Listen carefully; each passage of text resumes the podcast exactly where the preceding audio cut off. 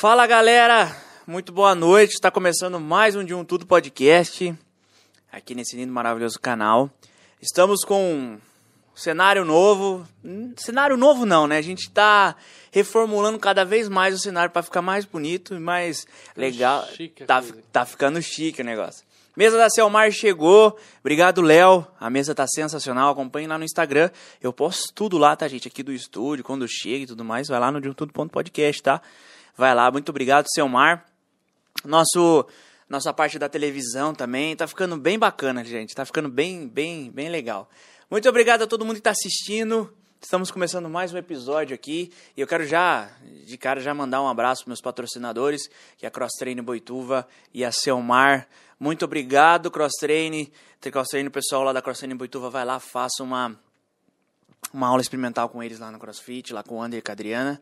Garanto que eles vão te atender bem e é um lugar sensacional. Selmar, já, já mencionei o Léo aqui, o Selmar, Móveis Planejados. Muito obrigado, Léo. Obrigado pela ajuda. Obrigado por me ajudar a melhorar cada vez mais aqui esse lindo e maravilhoso podcast para levar entretenimento para vocês, tá bom? Sem mais delongas, a minha diretora tá me lembrando aqui que tem que falar sobre o merchan, né, minha diretora? Vamos falar, para você fazer o merchan aqui nesse podcast, é 50 reais para mencionar em um vídeo, tá? E se você quiser fazer igual nossos amigos da Cross Train Boituva e da Selmar, é 150 que a gente fecha os quatro episódios do mês. Passou o mês, renova e a gente vai conversando e vou mencionando, falando no Instagram, falando aqui no YouTube e tudo mais, tá bom? Deixe seu like, curta, comente, se inscreva. Ah, estamos no TikTok também, dá um pulo lá no De Um Tudo Podcast, tem uns cortes lá no TikTok e no nosso Instagram, beleza? Hoje estou com ele, Renato, Renato Sebastiani, né? Exatamente. Cara, obrigado por ter vindo, viu? Obrigado, Gabriel. Eu que agradeço o convite de estar participando aqui do programa de vocês. É uma honra pra gente lembrar da gente aí. Que isso, cara, o honra toda minha. Que junção, hein, hein, minha diretora? Eu falei, né, semana passada, semana retrasada veio o Gabriel, agora semana passada Jéssica e Juliana, veio o Renato agora essa semana, se, se juntar todo mundo, olha, pensou, um churrasco bom, uma Olha, moda só- boa. Gente, só faltou churrasco, ó, mas tem sabor churrasco. É, tem uma... é verdade, tem um negócio sabor churrasco Não, aqui. o importante é a cerveja tá aqui, né? É, o importante é que a cerveja tá aqui. Isso daí é. e a gente vai falar sobre tudo hoje, sobre sua vida. E Podemos falar sobre carnes e tudo, todas as curiosidades que tem. Botar meus podres, né? É. Aí ferrou. Renato, se apresente pro público, se apresente pro e conte sua história aí pra, pra gente. Bom, começar do começo? Começar do começo. Bom, hoje eu sou diretor do frigorífico Alpig, sócio proprietário, né? É, a gente trabalha com frigorífico, também suinocultura, agricultura, toda a parte do setor pecuário, né? Sei, sei. Agropecuária, né? Mas comecei muito cedo, Gabriel. Comecei ainda com... Eu lembro, aquela época, eh, o menor podia trabalhar, né? Então, eu lembro meus pais sempre incentivavam, ó, filho, 11 anos de idade, não, vai trabalhar. É, é trabalhar. E-. Não, tem que trabalhar. Mas eles já tinham, né, empresa, já tinham, na época era o escritório de terraplanagem e agricultura, essas coisas. Sei, sei. E eu lembro que eu estava ainda na, na... Puta, aquela época era... Como que fala? É, tem ginásio, ginásio, né? Sei, das É, escolas, sei. É. E, e eu fui, comecei com 11 anos. 11 anos. 11 anos. E era office boy da empresa. É, trabalhava meio período, estudava meio período, né? Mas é, foi aí que, eu, sabe, foi uma paixão. Trabalhar para mim era... Não era divertido, era gostoso. Era legal? Gostava de O trabalhar sa- desde o salário começo. não era muito alto, mas Era da hora. era ajudava a pagar a mesada, né? Sei, sei. E mas eu vou, vou dizer para você que eu sempre gostei de aprender. E quando eu era office boy, Sim. a hora que não tinha serviço, eu ia para oficina. Quando eu ia para o banco, eu já estava às vezes tudo preto, com a mão preta, roupa tudo sujo de graxa, Sei. porque eu ficava ajudando o mecânico lá. Uhum. A hora que não tinha serviço na oficina, eu ia pro jardim cortar grama. Então, assim, sempre gostei de, de- não gostava de ficar parado, né? Bom, aí foi, passou o tempo, chegou a hora de estudar uma profissão. Uhum. O que, que você vai ser, Renato? Pergunta dos pais sempre, né? Ai, meu Deus. O que você quer ser eu não sabia o que eu queria da vida. Eu falei, acho que vou. Não sei. Será que eu vou ser? Médico não quero ser. Não quero mexer com sangue. Com sangue, é. né? Ah, então por que você não vai ser engenheiro igual seus tios, tudo engenheiro? Falei, ah, tá bom. É, vamos nessa. Sim, é, vambora. Bom, 17 anos, passei na faculdade, Uhum. fui fazer engenharia. É, e lá eu descobri que eu não gostava de engenharia. Não era minha praia. Não era minha é sempre praia. assim, né? Poxa.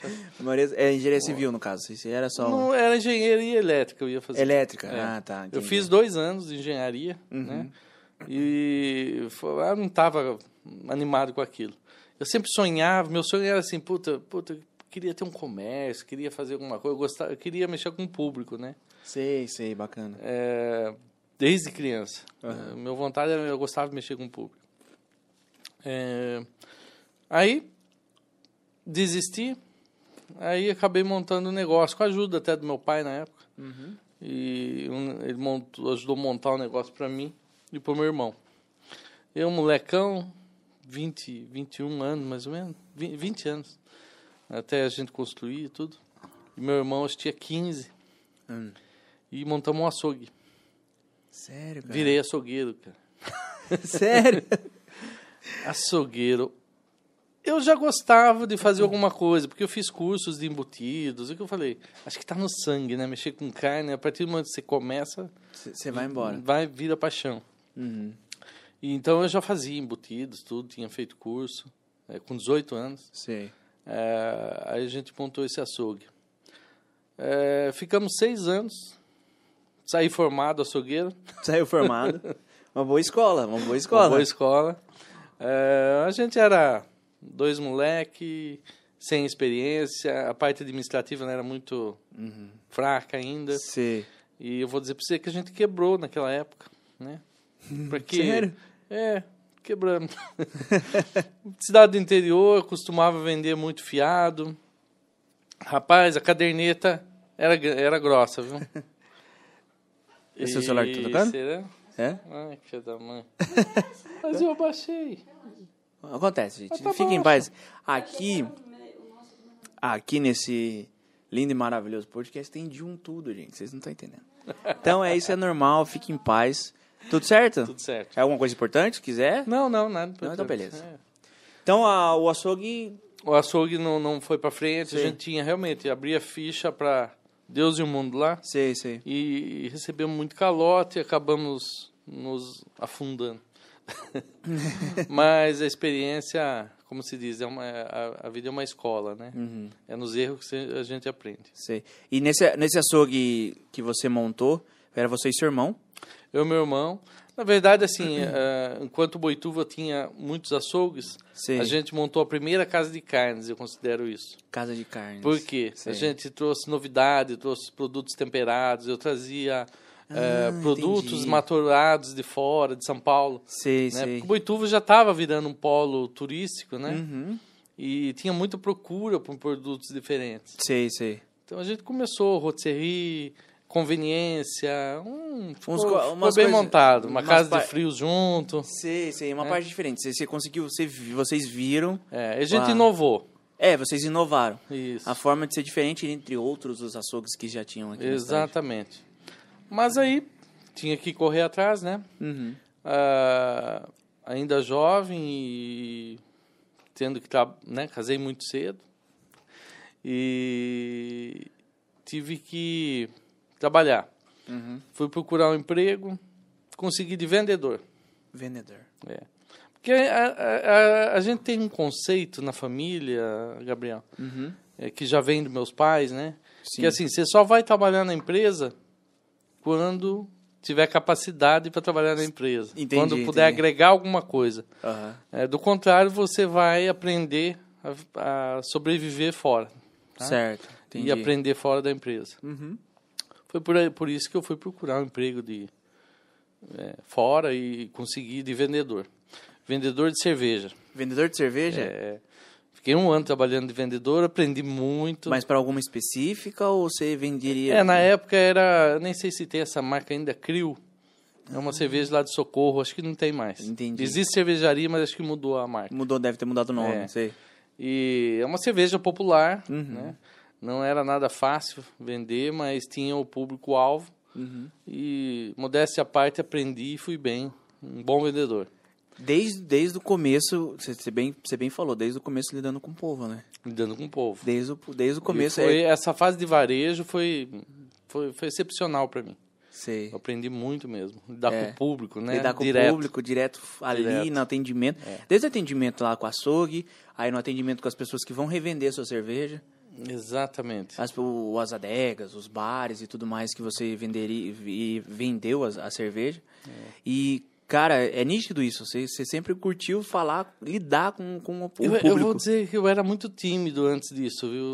Antes Gabriel? disso. Eu, quando eu era mulher, menino novo, quando eu estava lá no primário, Uhum. a diretora me chamava muitas vezes minha mãe na, na escola, mas não era para divertir. Sei. Era para chamar atenção que eu era muito quieto.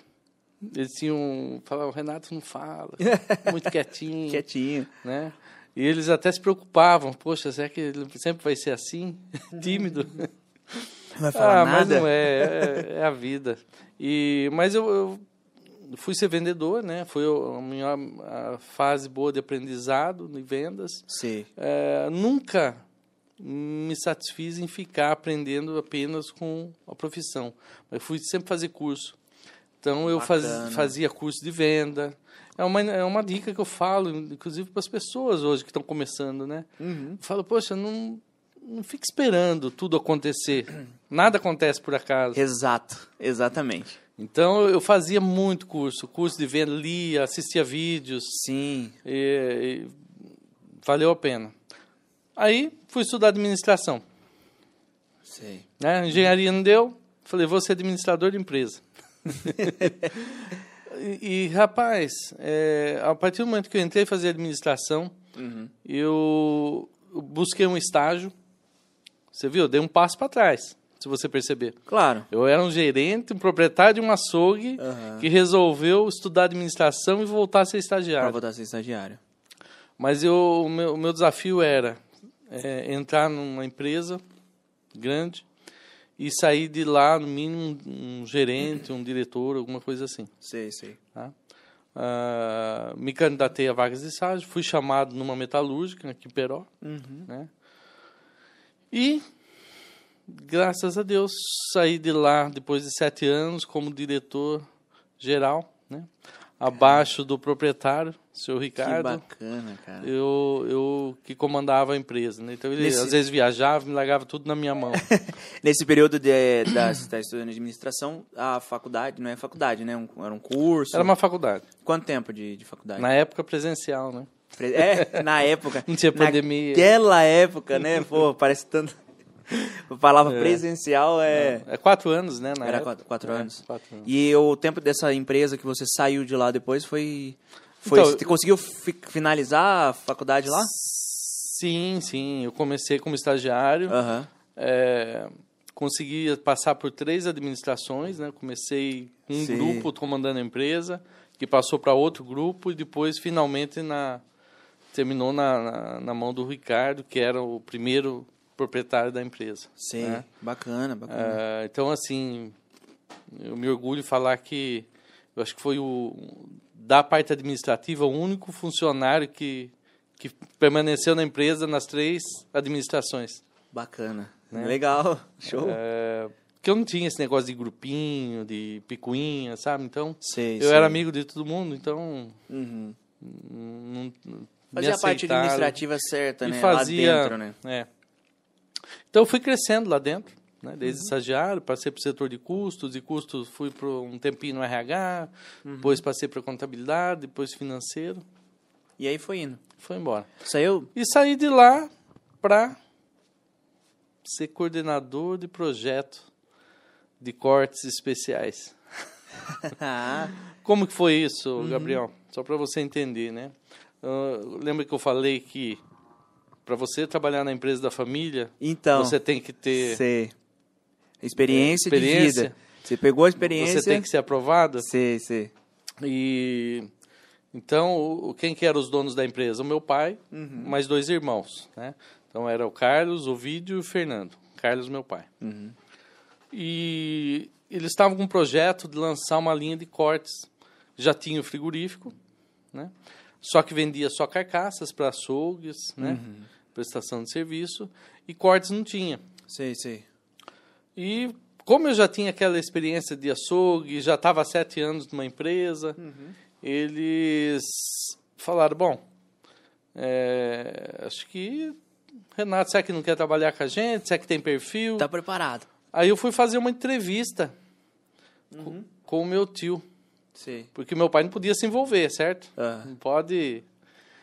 É, no- no- é meio suspeito, É né? Suspeito. É, suspeito. Então tá, vamos fazer a entrevista. Eu lembro o meu o Fernando, sentamos numa sala, ele me entrevistou.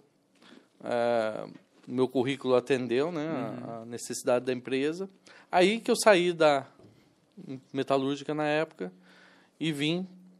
Fiquei um período de, de sete meses desenvolvendo todos os cortes que a gente tem hoje. Né? Praticamente, hoje já tem alguns a mais. Sei. Mas 70% dos cortes na época. Sei. E, cara, só voltando um pouquinho antes de você falar. Era, já era Calpig na época. Já era Calpig. Já era Calpig. Só, só uma observação bacana de, de falar. Você falou essa questão de, de ter experiência de vida e tudo mais, para poder entrar na, na empresa da sua família. Que é uma coisa que não se vê hoje em dia, por exemplo. Hoje em dia, geralmente você pega em algumas, alguns exemplos, ah, o cara é filho de tal pessoa, ele vai entrar e, e- e beleza. Mas essa história, desde o açougue, você passando no açougue com seu irmão, aí, eu- aí você foi lá na administração, estudou, foi lá, regrediu. No caso, é, é aquela famosa Sim. frase, você dá dois para trás, Dá um pra- passo. um passo para trás para dar dois para frente. Foi lá, fez o estágio, teve esse, todo esse período nessa metalúrgica de Peró, que você comentou. E, cara, isso é muito bacana para você poder entrar lá na, tipo, na, na, na empresa das, dos seus tios, né? Do seu pai e do Sim, seu foi a tio. experiência que eu ganhei fora, né? Aham. Como vendedor, como açougueiro, depois como vendedor, depois como administrador, Sim, sim. né? E lidando com as pessoas também. E lidando com... Com o público, de forma, pessoas. liderando pessoas, liderando com o público de forma geral. Aí, o currículo, você foi aprovado na Calpig, falou, ah, precisamos fazer linhas de cortes. É. Entendi. Aí, passei por essa entrevista, né? lógico que a gente já conversava, né? Sobre o assunto. sei. É, tive a felicidade de, de fazer um bom trabalho, né? Assim, reconhecido pelos é, sócios da empresa, que eram meus tios. e, e eu desenvolvia toda essa linha, né? De cortes que você vê hoje, que é raças britânicas, é, cortes de cordeiro, é, cortes de, de suíno, embutidos, linguiças. Foi tudo desenvolvido, inclusive a- as receitas das linguiças, por exemplo, foi tudo eu que desenvolvi. Sério, cara, Na que época. bacana. Tudo que você vai provar hoje passa pela minha mão. Até hoje, né? Até hoje. Qualquer produto que você que a gente lança lá Uhum. tem o meu minha chancela. Entendi. Mas aí quando você entrou na Calpig, você teve. Você continuou essa pegada de estudar, né? Porque você, você teve que, pre- mesmo trabalhando no açougue, né, tendo essa experiência com carnes e tudo mais, carnes temperadas. Aonde você, onde você aprendeu isso, essa pegada de, tipo, de cortes, é, e no caso da linguiça temperada e tudo mais, dessas diferentes. Então, é, é, você falou a palavra certa, estudo, nunca pode parar, né? Você está sempre aprendendo. Entendi. É, se você é autodidata, você vai aprender de repente com livros, né, no vídeos, ou se você né, não é, você vai fazer cursos presenciais. Uhum. Mas eu sempre eu falo para todos os meus colaboradores, né, para eles crescerem também. Entendi. Busquem algo mais, não, não se acomodem no dia a dia, né? Sim, sim. É, vou te contar uma passagem aqui, por exemplo. Acho que você já ouviu falar no famoso é, Marcos Bassi, churrasqueiro. Dava cursos é, na década lá de 85, mais ou menos, Sim, sim, 90. sim. Aham. Ele dava cursos na televisão de, de cortes. É, e eu, nossa, assistia, adorava assistir aquilo, curso de churrasco, né? Uhum. E quando eu montei a linha de cortes na Calpig, ahn, depois de um ano, um ano e meio mais ou menos, eu fui trabalhar no setor comercial. Saí do desenvolvimento, já tinha desenvolvido o que tinha que desenvolver. Aham. E fui para o frigorífico trabalhar no comercial. né? Sei. E eu fui visitar o Marcos Bassi, que tinha uma lá no, na rua 13 de Maio, em São Paulo, Sei. é, o Templo da Carne. É, Marcos Bassi foi um dos, que desenvolveu a fraldinha, né? ele que Ah, criou a bacana, fraldinha. é. A picanha não foi ele, mas assim, um dos percussores que sempre falaram muito da picanha, o tamanho da picanha, que tinha que pesar em torno de um quilo, um quilo e cem. Sei, sabe? Ele sei. que batia muito nisso. Que bacana. Eu fui conhecer ele, falei, olha, seu Bassi, Uhum. ele me recebeu muito bem. Sabe quem eu sou? Eu sou lá da Calpig, um frigorífico no interior de São Paulo. A gente está desenvolvendo uns cortes diferentes, né? Uhum. Ele olhou para mim assim e falou, não, não conheço, rapaz, até nunca ouvi falar. Uhum. Falei, pois é, não, a gente é novo ainda, mas o Aham. senhor, né, uma hora vai, vai ouvir falar. Mas Vai briga- saber da gente. É, tô levando aqui o, o vídeo do senhor, depois se puder me dar um autógrafo, ele deu autografou Ai, que bacana, cara. e eu fui embora. Uhum. Isso foi em 2009. Em 2012, eu estava na minha sala e a recepcionista me chamou. Falou, olha, tem uma pessoa que chama Marcos Guardabassi. Falei, caramba, quem? é Marcos Bassi. Tem certeza? Poxa, é, que honra, né? Receb- Uhum. Será? Fui lá, ele foi procurar, mas não lembrava de mim, né? Ah, do, Ele- do, do momento específico ele não lembrava. sei, Não, sei. aí ele foi porque ele falou. É, eu soube que vocês, né, um frigorífico, estão comentando que tem umas carnes muito boas, Uhum. um boi de qualidade, e queria ver se desenvolvia uns cortes para mim, não sei o quê. Eu falei. Daí eu fui buscar, Caraca, eu fui buscar o livro que estava comigo ali no frigorífico. Aham. Falei, olha, tá aqui, ó.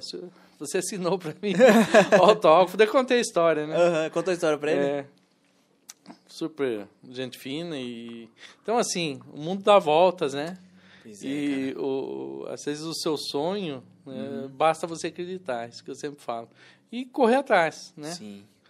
É, o meu sonho era né falei poxa eu queria um dia que esse cara me conheça e Aham. conheceu E conheceu, cara. Nossa, que, que bacana escutar isso. É bacana porque, tipo, você tava lá um tempo atrás, de repente o cara aparece lá no, no, no seu frigorífico e, tipo assim, pô, cara, o cara tá aqui, velho, aqui apresentar o livro, velho, apresentar o autógrafo. Lembra daquele dia? Não, que foi- bacana, foi uma, cara. uma, uma, uma fase legal isso aí foi uma história bem legal que eu guardo comigo Você, vocês, da, vocês dão palestras lá na, na Copig também, não dão? Ou é só uma Olha- apresentação? Apresenta. Que assim, deixa, é, como eu falei pra você em off, eu tive lá em uma palestra, uma apresentação que você teve, que você fez lá na, lá na, na, na Copig, e você contou toda a sua história, a história dos seus tios, postou foto e tudo mais, a história dos seus tios, eu lembro até hoje. E, inclusive, uma coisa que você falou agora, você falava lá, é, aprender, é, aprender sempre, né? Investir sempre, nunca é tarde. Tipo assim, é sempre estudar, sempre. Você sempre falou, sempre falou. sempre estudar e sempre inovar Exato. Você, era, você, você falava uma coisa, então, gente, a importância de sempre inovar. Fala outra coisa, é isso aí. Você tem que estudar e correr atrás de conhecimento. E Exatamente. sempre foi. Você contou toda a história da Calpig ante- antes. Eu acho que era para investidores que estavam ali, de comprar carne. Eu não lembro mais ou menos. Eu acho que foi um pessoal, quando a gente lançou uma linha de carne, chama Raça Araguaia. Isso, foi uma linha É? que você lançou. E geralmente vocês dão esse tipo de, de palestra só para quando lança alguma raça ou uma linha nova? Não, a gente. Ou várias, tipo assim, ah, de repente é um- uma instituição, uma escola ou tudo mais? Olha, graças a Deus, em primeiro lugar, agradecer a Deus, né?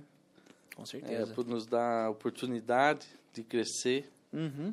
e de ser reconhecido. Sim. E a gente conseguiu que a Calpig hoje seja reconhecida não só em São Paulo, é, mas em muitos lugares a nível nacional.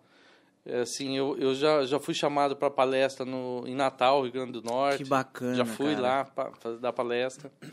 É, em faculdade no Rio Grande do Sul. Então, assim, é, a gente é chamado, às vezes, para contar um pouco do, do- do- Da da, história. história. do case Calpig. Sim, sim. E hoje é uma satisfação. Às vezes eu recebo ali pessoas que são alunos, por exemplo, da Exalc, uhum. de outras universidades, falam, poxa, meu professor falou do caso de vocês. Sim. É referência, é case dentro da faculdade. Sei, de uma marca que conseguiu atingir um nível de qualidade, uhum. entendeu? Sim, sim.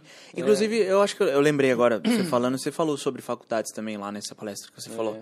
Você falou que foi até apresentar. Isso. E toda a história, que assim, eu, aquele dia que eu achei bacana, inclusive era pra, eu queria te falar isso, mas já faz um tempo e não, não tive oportunidade, eu vou falar agora.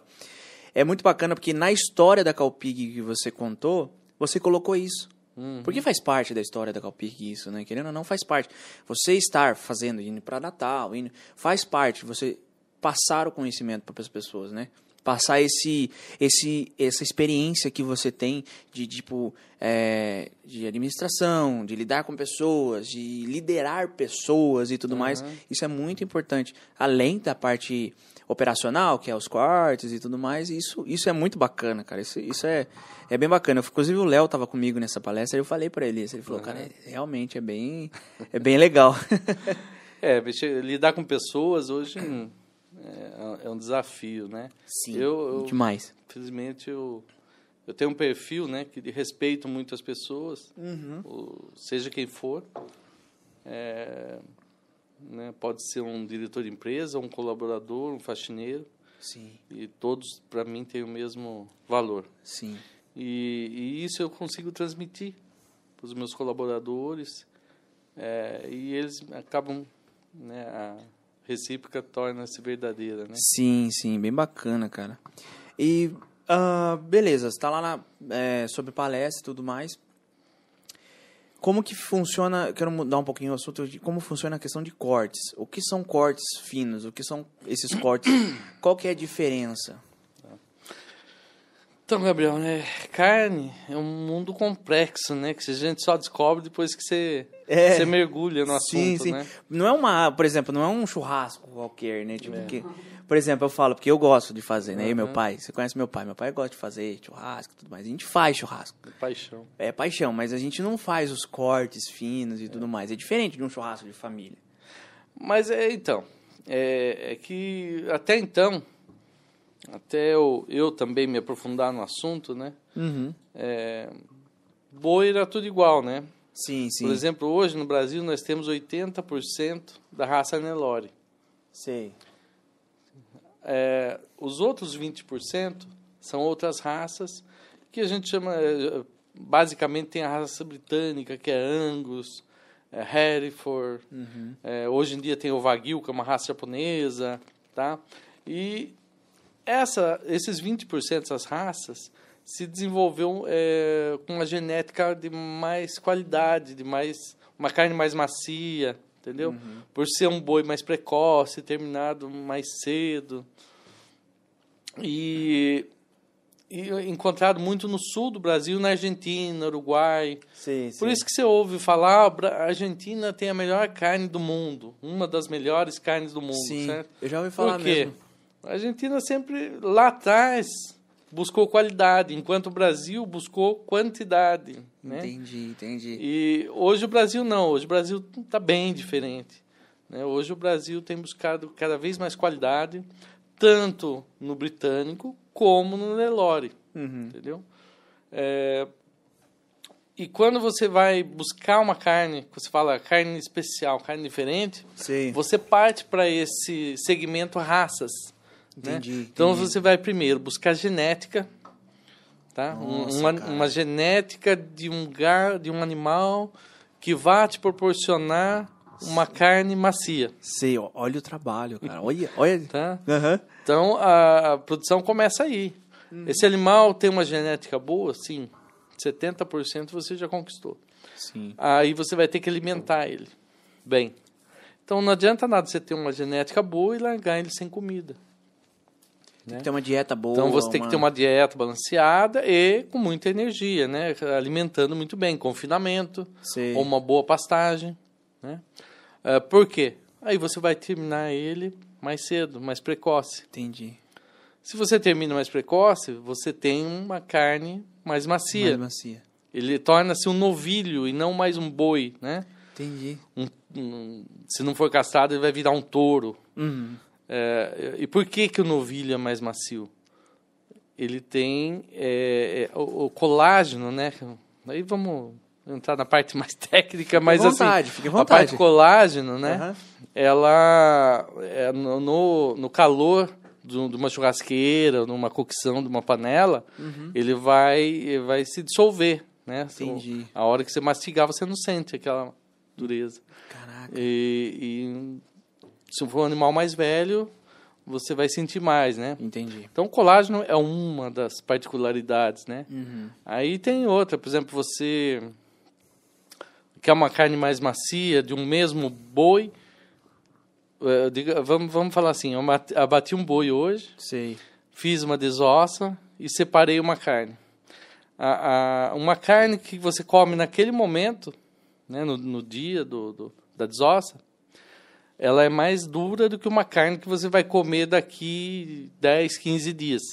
Sério? Por quê? Aquela carne de 10, 15 dias vai estar, tá, a gente chama de maturada.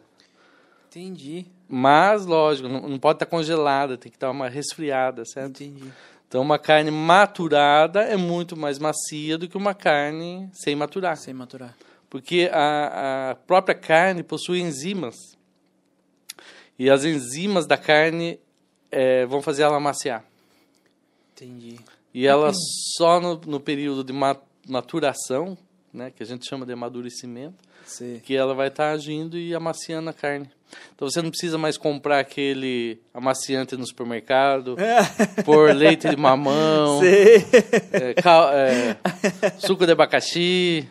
Aquelas não. coisas lá para maciar é. a carne no churrasco. Né, que destroem as fibras. Né? verdade sim. são enzimas, né? Uhum. É, o que você compra, ou o próprio leite de mamão, ou abacaxi. Uhum. Só que ele é enzima vegetal. E a enzima vegetal, em contato com a carne, ela destrói as fibras. E ela não, Nossa! É, ela não simplesmente rompe, ela destrói. Fibra, se deixar muito, você vira, parece areia na boca. Caraca, velho. e tem gente que, que, que, que adquire isso, que compra. Pois é. E aí vai. É, então, assim, particularidades é, que vai desde a produção do bezerrinho, sim, sim. Uh, ao alimento do animal. Uh, outro fator importante, o animal não pode ter estresse, porque se ele tiver estressado na hora do abate, vai alterar o pH, as enzimas vão se liberar no, muito, muita parte no sangue, você não vai conseguir nem maturando, maciar ela. Entendeu? Tem, é, é, isso que eu ia perguntar justamente sobre isso, sobre, so, sobre o abate. Ah, é, eu ia perguntar justamente sobre isso, sobre o abate. Na hora do abate, ele tem que ter essa, essa, esse jeito certo, né? Tipo assim, ele não pode estar estressado, tem que é, terminar, é terminar que, que, que, é, que fala, né? Tem terminar. acabar com ele, tipo, abater ele. Ah, sim, é, o abate humanitário. Isso, é. Tá. Da, então... da, da forma certa. é, tem toda uma essa burocracia, né? Não adianta nada você ter um animal bom, produzido com uma boa alimentação, e você estressar o animal, que ele perde a qualidade. Sim, né? sim. É, estressar, você fala o quê? É desde a hora que você toca ele no curral do frigorífico, é, ou hum. dentro para carregar num caminhão, né? É, você tem, tinha antigamente você tocar batendo, dando choque. Você não pode fazer isso, né? Entendi. Estressa o animal. E o abate humanitário, o que, que é? O animal não pode sentir dor. Entendi. Né? Você sensibiliza o animal na hora do abate. Uhum. Então ele vai por um corredor tranquilo, como se estivesse sendo manejado. Uhum. no fim do corredor é, é, é feito a sensibilização. É uma pistola pneumática que vai no, no cérebro dele já apaga, né? Já direto. É. Entendi. Os suínos também, os suínos é com choque, né? Uhum. É, mas também eles não sentem dor nenhuma, porque Vai. automaticamente, instantaneamente, ele já é Abatido. mobilizado é, e não sente mais nada. Aí Entendi. Sim, é feito o resto é, Inclusive, é, vocês são, além do, do, da carne bovina, vocês são da carne suína também, né? Suína de cordeiro também. Cordeiro também. Caraca. Especializamos aqui em São Paulo carne suína de cortes especiais, a gente é um dos pioneiros. É, até então, você achava muito carne suína, mas era o tradicional, né? Uhum. Pernil, paleta, costela, lombo, né? Uhum. E, e toucinho. Sei.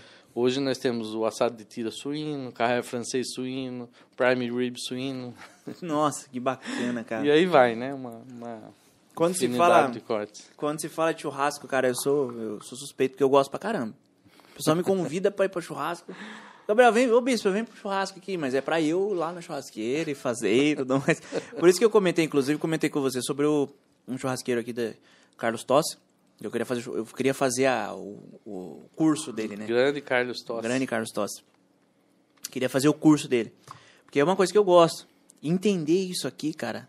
Entender tudo que você falou, toda essa parte, todo esse negócio de corte tudo mais, é muito bacana. É muito é muito é bem é bem legal é bem legal tem porque... muito para se aprender viu desde a da parte de carnes como a parte de churrasco né uhum. hoje em dia é uma infinidade né tem o, o pit smoker que o pessoal usa hoje em dia que é aqueles churrascos feitos no, no pit smoker né é, ah, é, defumado. Sim, é tipo aquela churrasqueira americana, ah, todo mundo texana, fala. americana. Texana, é, né? Isso mesmo. Sim. É, então a gente também fornece muito para isso. Uhum.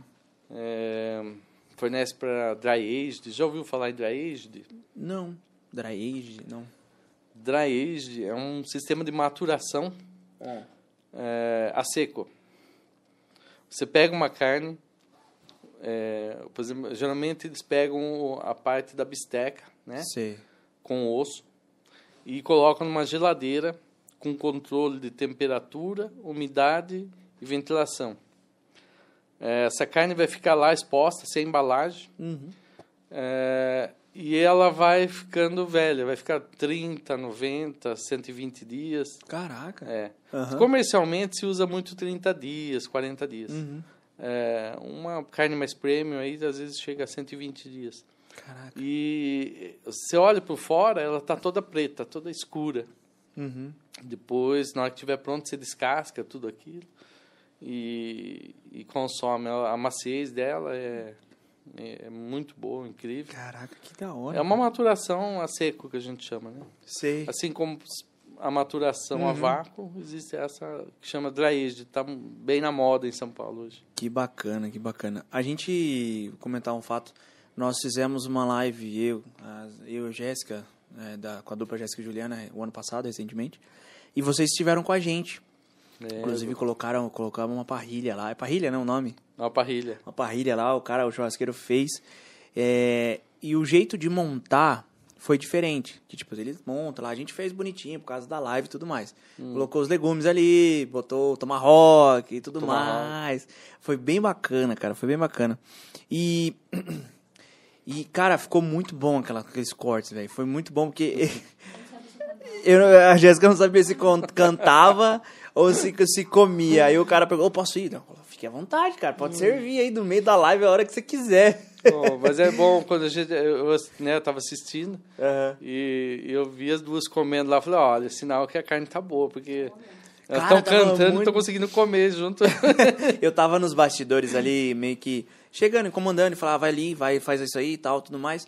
Aí o cara olhava para mim e ele, posso servir? Dele, rapaz, fique à vontade, vem aqui, vai lá, leva carne para todo mundo. o povo tá querendo comer. Ai, que bacana. Mas é bem legal, cara, esse, esse estilo diferente de, de, de, de, servir. Uma forma diferente de servir, uma forma diferente de cortar, uma forma diferente de, da galera degustar uma carne. Sim. É, a parrilha é um dos métodos de cocção, né, que a gente a gente é um dos mais tradicionais, né? Que é a churrasqueira, né? Uhum. A parrilha porque é o, o, modelo argentino, né? O uruguaio. Então Entendi. esse sistema que a gente que ela ela é na ela é assim ela é assim ela é acesa na na horizontal assim, né?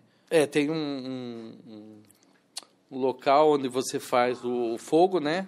Uhum. Onde você coloca a lenha, o carvão e, e ali fica na verdade a chama, né? Mas depois vai saindo aquela brasa por baixo dele.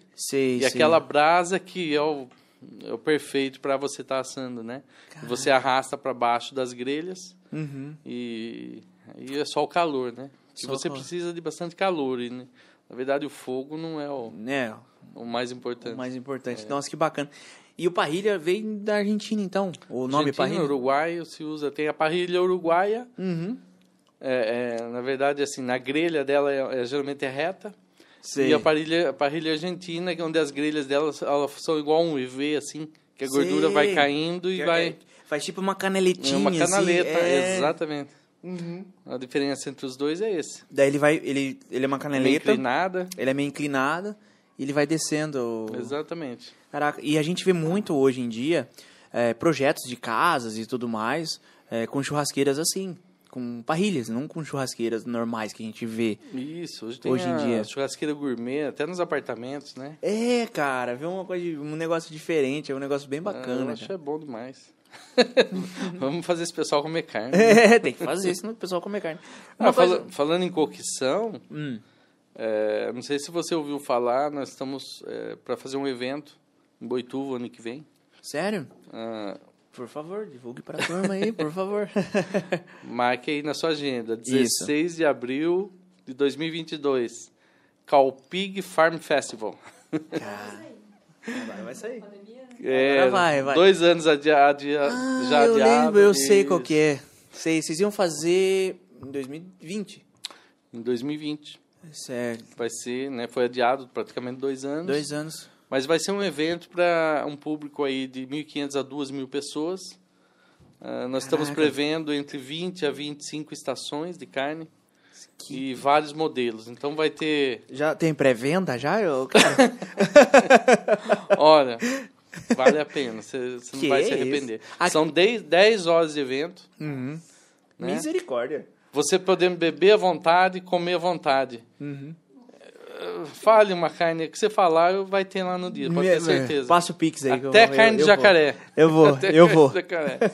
Eu vou, eu vou. Mas os mais diversos tipos de cocção. né? Então, Sei, desde o, de um, bacana, de um. Uhum. boi inteiro assado, ah, como ele fatiado, cozido, porcionado, grelhado. Sei. Caraca. Vai ser em Boituva, vai ser em Boituva. Vai ser em Boituva, na própria fazenda nossa, Ah, vai ser lá. dentro da Calpig. é. Sei, sei. Ah, que- por que, que a gente resolveu fazer esse evento agora, né? Uhum. Muitos clientes nossos que sempre perguntam, poxa, queria conhecer lá. E, e, às vezes você, né, lógico, traz um cliente, o outro. Mas todo mundo... É, você não consegue atender todo mundo ao mesmo tempo. Sei, sei. Então, eh, atendendo assim a pedidos de muitos clientes Uhum. que queriam conhecer a fazenda, a gente resolveu trazer esse evento para dentro da fazenda. Que bacana, Que cara. lá vai, vai ter boi, vai ter. Inclusive vai ter balão, vai ter de tudo. Que bacana, cara. Mas Muito legal. Vai, vai, vai ter o ambiente da fazenda, Uhum. onde você vai ter os churrasqueiros mais famosos assadores do Brasil aí. Uhum. Vamos lá, tá com o Jimmy Ogro, Bocabelo, e é isso, não vou falar todos aqui, senão vou, Inclusive, vou esquecer alguém. Inclusive, de meu, queremos você aqui no podcast, no De Um Tudo Podcast. Eu vou trazer o Jimmy aqui, hein, Jimmy? Ó, É, vamos, vamos fazer, ó, botar ele, todo mundo aqui, vamos conversar. Quem sabe traz uma churrasqueira, pode fazer aqui, não tem problema não. Vamos fazer churrasco aqui. próxima visita na Calpig, Jimmy, compromisso aqui, eu fiquei de trazer você. É. Não Isso pode aí, faltar Edmilson. cerveja, hein? É, não pode faltar. Eu, eu fico responsável por essa parte, fechou? Cara, mas vai ser um evento legal. E, e é uma. É, e uma. E é uma coisa legal, porque esse, esse negócio, às vezes seus clientes. Tipo, meu, eu quero visitar, quero conhecer o lugar onde eu compro, enfim, tudo mais. E vai ser um evento que, tipo, vai estar todo mundo lá. Todo mundo lá, 10 horas de festa. Nossa, já pensou? Com cliente, amigo, Nossa. é, vizinho, o público de Boituva, que é fantástico. Aham. O público de Boituva, assim, é, Mas às, aí- às vezes muitos, ainda não conhecem, né? Então, Sim, sim. É, Eu já tive duas oportunidades de ir lá. Inclusive, uma dessa é a palestra que eu assisti. é, que eu falei pra você, ó, mais uma cerveja pra você, pra ficar à vontade. É, e a gente conheceu nesse lançamento desse, dessa nova raça, né? Desse novo tipo de carne e tudo mais. A gente fez o. A gente conheceu o lugar, já conhecia o lugar e tudo mais. A gente conheceu o boi, depois do boi a gente foi pra ali, se apresentou as car a carne pronta pro, pro, pros clientes que estavam lá e tudo mais. E, cara, eu acho que todo mundo deveria ter pessoal de Boituva pelo menos uma vez, assim, fazer um tour. Tipo assim, ah, lá na Calpig. Sabe? Porque precisa, Legal. porque é um, é um lugar, gente, é, ó, sem... se- é, eu- o Léo sabe, porque eu já falei isso pra ele, a Jéssica sabe que eu já falei isso pra ela, não é porque o Renato tá aqui, não. Mas é um lugar, é um lugar muito bom, é um lugar bonito, é um lugar aconchegante, e é um lugar que você chega lá, você sente uma paz, e tipo, é muito da hora, é muito legal. Você, você fica impressionado com, com, com, com o lugar lá, quando você chega lá no Lá na Calpig. E é muito legal, cara. É bem, bem bacana. Quer Vai ser- saber o meu próximo desafio? Não? Qual vai ser o seu próximo desafio? O nosso é um sonho, na verdade, que vem Uhum. do- dos fundadores do, do meus tios, né, meu pai, Uhum. e que eu absorvi. Eu convivi, eu acho que sempre muito mais próximo deles, então a gente Aham. acaba recebendo esse sonho. e é transformar aquilo lá, aquela fazenda, num turismo rural. Caraca, velho. Com hoje nós temos lago, tem então hoje lá dentro você você viu, né? Sim, tem lagos, Nós né? tem eh, criação de peixe, criação de suíno, criação de bovino, criação de galinha, Tem horta. tudo. Horta, é então verdade. assim, eh, o objetivo é eh, incorporar isso no- dentro do turismo Uhum. de Boituva como um turismo rural, Turismo rural. eh, ampliar aquilo, né? Fazer um tour. Fazer uns gente- chalés lá É, dentro, é. um restaurante. Caraca, sim. É. Tem o Beer Tour lá da cervejaria. Vamos fazer um carne tour. Olha, Boa. Calpig Tour. Cal Tour. Olha só que da hora. O povo boituvense precisa disso, gente. Vocês precisam é, valorizar isso que a gente está conversando aqui, falando. Porque é, eu falo porque é uma coisa boa. Eu falo porque é, é uma coisa, é uma, é uma puta ideia, Renato. É um negócio muito bacana. Imagine, ah, vou é, turismo rural, por exemplo. O pessoal vem de São Paulo, ou o pessoal de Boituva mesmo. O pessoal vem pra cá, faz o turismo. Boituva vai lá, faz um, passa uns dias e tudo Aham. mais. Cara, é muito bacana. Deus quiser, a gente vai concluir isso aí Primeira mão, primeira mão? breve. Primeira mão. Ninguém, nunca isso? falei isso, não. Muito obrigado. Que isso, hein, gente? entrevista nenhuma. Que isso, hein, gente? Muito bacana, cara, muito bacana. E nesse farm aí vai ter, vai ter churrasco, música, vocês vão ter fazer shows? 10 horas de música, churrasco, cerveja. Sério, cara? Cara, tem uma, eu, eu tenho uma dupla muito boa pra te apresentar, cara. Conhece alguém? Ô, louco, Ô, cara, pra uma botar... tal de Jéssica e Juliana? Cara, pra botar lá vai ser sensacional, velho. Ela toca com viola aqui atrás, aqui, meu Deus. Rapaz, cara, Nossa. eu nunca vi igual. Nossa, é. Aquilo lá marca... Nossa senhora. Dá pra pôr, dá, dá, dá Como um- consegue? Eu não consegui. Eu tentei aprender a tocar violão. Rapaz, mais uma, uma- um desafio. Esse eu nunca aprendi. Esse não aprendeu, teve não? jeito, não. Isso é dom, né? É, Dom, esse daí... Olha, eu fiz acho que uns uns três cursos de violão, mas eu fiz assim, se somar os três cursos, acho que deve ter dado uns quatro anos. Sim. Pergunta se você toca alguma coisa. Cara, se colocar essa dupla lá, é churrasco, vai ter viola. Não vou falar cerveja porque já tem esse projeto, churrasco, cerveja e viola. Mas vai ser legal. Brin- Brincadeiras à parte. Jéssica e Juliana lá, nossa, ia ficar Que muito legal, legal, ia vamos- ficar, ia vamos. ficar bacana. Vamos conversar com as duas, né? Opa, conversar. Eu, tenho um número direto, tem um número, pra, vou passar pra você. Tá Eu- ok. Eu conheço a Jéssica, eu conheço a Jéssica. Ai, cara, muito legal o papo. Quantos minutos, minha diretora? Quanto tempo? 47. Muito bom, cara. Que papo da hora. Que papo legal. Assim, é, é o que eu falo aqui, né, no, no, no podcast. É muito legal esse, essa parte do, do entretenimento, do, do conhecimento. Passar pra galera na questão de, no seu caso, a questão de carnes e tudo mais. Porque é, não é acessível isso, não é toda hora que você tá, tipo, putz, falando sobre isso e tudo mais, não é acessível pra todo mundo. A gente tá no YouTube, num- numa plataforma que a pessoa pode abrir lá, vou, vou falar, vou ver a história do Renato, que conhece aqui, é da Calpig, e, falar, e ver sobre cortes finos e tudo mais. Estamos aqui. Hoje a gente conseguiu, Gabriel, é, também em, em poucos frigoríficos que você vai ver isso, que é, fazer realmente acontecer o, o conceito farm to table, Sei, sei. porque hoje a gente produz o milho para os animais, a gente produz os animais, Caraca. a gente industrializa os animais, a Nossa. carne, industrializa a carne. Uhum. Caraca. É, a gente tem as lojas e a gente tem restaurante. Uhum. Então, assim, o, o, o conceito Farm to Table é do pasto à mesa. Né? Sei. E a gente faz o ciclo com- completo hoje.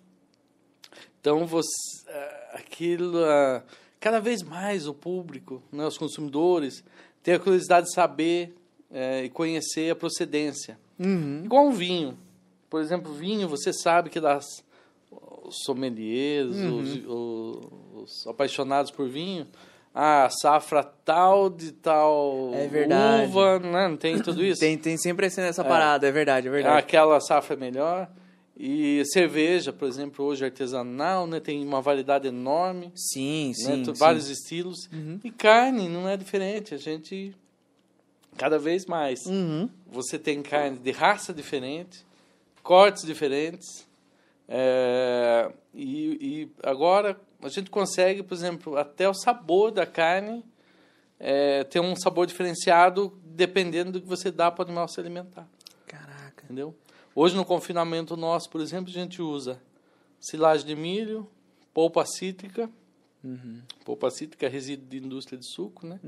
Cevada das indústrias Das cervejeiras, cervejeiras. um aproveitamento também Sim, sim. que custa, custa caro, hein? Custa, custa caro. É, caçu, que é um, também um- uma um resíduo do, do, do, do so- molho de soja. Sim. né? Aham. E a gente tem um parceiro nosso, inclusive queria mandar um grande abraço para o seu Renato Kenji Nakaya, o proprietário da Kenstar Sei. e da indústria Sakura, aqui em Ah. Boituva também, né? Sério, um grande abraço, Renato. E nosso parceiro na criação de Wagyu. Entendi. Wagyu, aquela raça japonesa, a carne mais nobre do mundo, a carne mais cara do mundo. Hoje custa 500, 600 reais o quilo, dependendo do corte, né? Uma picanha, um contrafilé. Sei. É, mas não é uma ca- carne assim que é impossível de se comer, né? Porque eu falo assim, 500 conto uma carne, um contrafilé Uhum. bem marmorizado. Mas você pode comer uma carne de um dia inteiro que é tão bom quanto do mesmo animal na faixa de 80, vai, 90, Sei, sei. 100 reais. Uhum. Então assim, impossível não é, né? É uma Cara, que, que bacana, dá cara. você bacana. provar. Cara, você, desde o começo, o cuidado, o cuidado com o produto final, que é a carne, vem isso desde o começo, cara. Desde a alimentação, tudo, até chegar no, no- na mesa do, do consumidor e tudo mais, cara. Isso é muito importante. Uma coisa que eu queria entender também, e eu acho que o povo que está assistindo também, como é que é que essa questão de criar raças? Como é esse que nem esse do Araguai que eu, que eu tava lá presente? Você criou uma raça, foi uma junção de duas, certo? Vê se eu tô falando. Duas ou três. Ou du- é, vê se eu tô falando besteira. De uma ou mais, por exemplo. pra, pra um final, pro final ser a carne, no caso, né? Você, ah, eu vou pegar desse, desse, desse, pra ser, pra ser uma carne melhor. Desse, desse, desse, pra ser uma. Como é que funciona isso? É vocês, a ideia vem é, justamente é, de vocês, literalmente de vocês, 100% de vocês, ou é outras pessoas, por exemplo, ah, eu, Gabriel, por exemplo, ah, eu tenho um- uma tantas cabeças de gado tal, tantas tal, eu quero fazer uma outra e chego até vocês. Como é que funciona essa questão?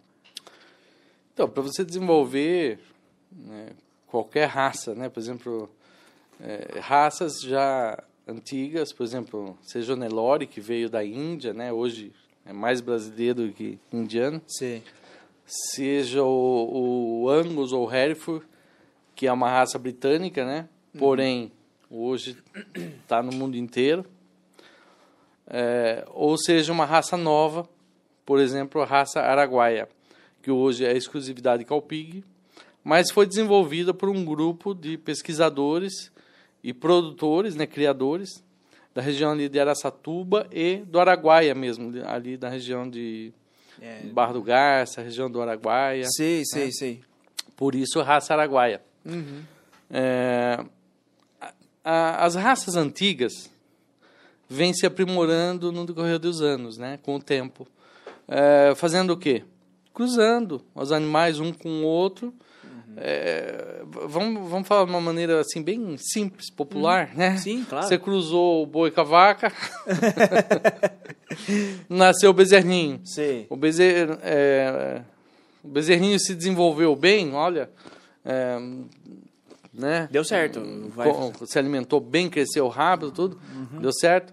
Que legal, vamos guardar esse bezerrinho para fazer a recria, né? Sim, sim.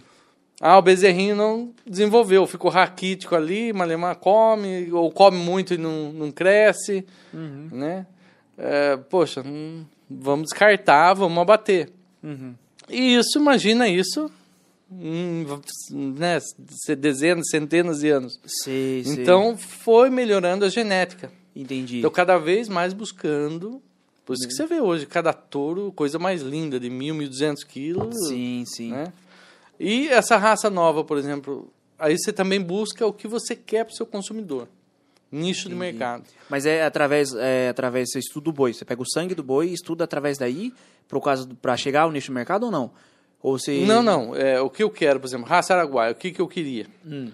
Primeiro, é, existe um protocolo nessa raça, né, que a gente hoje preocupado com o bem-estar animal e, e com meio ambiente. Sim, sim. É, qualquer criador da raça araguaia, primeiro, a fazenda ou o produtor tem que ter um protocolo onde ele se compromete a cuidar do meio ambiente Uhum. e do bem-estar animal, Sim. tá? E isso vai estar, inclusive, no, registrado num QR Code na carne. Caraca. O cara comprou a carne, o, o consumidor comprou a carne, Aham. ele vê o QR Code, ele Vai lá. vai, vai acessar o site da fazenda onde foi produzida. Sei, sei. E lá ele vai ver todos os protocolos seguidos. tá? Bacana, bacana. E o que, que era o objetivo? Ter uma carne mais magra para o dia a dia, porém macia. Porque eu falo, que, que a primeira coisa que o consumidor identifica? Maciez. Isso. Carne dura, cara não quer nem saber. Exato. Carne macia, nossa, carne tá boa. Sim. Né? Eu lembro... Depois eles vão ver outras características, né? Ah, é, se tá gordo, se não tá. É, tá, entendi. Eu tive a oportunidade de experimentar essa carne, a carne que você Macia, não é? Ma... Pô, Jéssica, ó, Jéssica, ó, minha diretora. Eu, a gente tava fazendo projeto e tudo mais e tal, pro, a, o vídeo lá que a gente fez lá da- no dia, a, a- a reportagem. E aí a gente fez, viu a sua palestra, fomos ver o boi já, né, o boi e tal. E depois teve um final para degustação de carne pro pessoal lá e tudo mais. Aí se você veio e falou pra gente, ó, fique à vontade, pode comer e tudo mais. Quando eu comi, falei, meu Deus, é esse tipo de matéria que eu quero fazer daqui pra frente. Que e, que a cara, é muito bom. É bom. É O, bom. que que aconte- o que, que acontece naquela carne que você comeu? Era a raça araguaia, é um cruzamento de três raças. Sei, É, Nelore, Bruno de Aquitana e Caracu. sei. É, a- o cruzamento dessas três raças o- originou uma carne mais magra, Uhum. de um animal super precoce, que ele tinha mais ou menos 15, 16 meses. Então imagine você comer um animal de 16 meses, uma carne de um animal de 16 meses, ao invés de comer um animal de 4 anos. Sim. Né? Aham. É, a carne é mais macia, tem Sim. como. Cara, e eu lembro, eu lembro perfeitamente. E dá pra você sentir a diferença. Como eu falei an- anteriormente, essa questão de fazer churrasco e tudo mais, que a gente que eu, que eu gosto de fazer e tudo mais, num, em festa de família e, tudo, e, e tal. É, ali, na hora que eu experimentei, eu vi a diferença. Eu senti a diferença. Eu senti, eu falei, porra, que isso, cara. E o sabor também, né? Não, o sabor maravilhoso. O sabor sensacional. É o que ele come. transmite pra carne, né? Transmite tudo pra carne, cara. É, uma boa parte transmite pra carne. Sei, sei. É, por exemplo, você não pode dar caroço de algodão para os animais no, no confinamento, Uhum. porque ele, ele libera uma, uma substância que vai dar um gosto desagradável na carne. Sei. Então a gente não dá, né? Isso. Uhum. Nossa, que Padrão. bacana, cara. Vocês chega a ser próximo do orgânico ou não?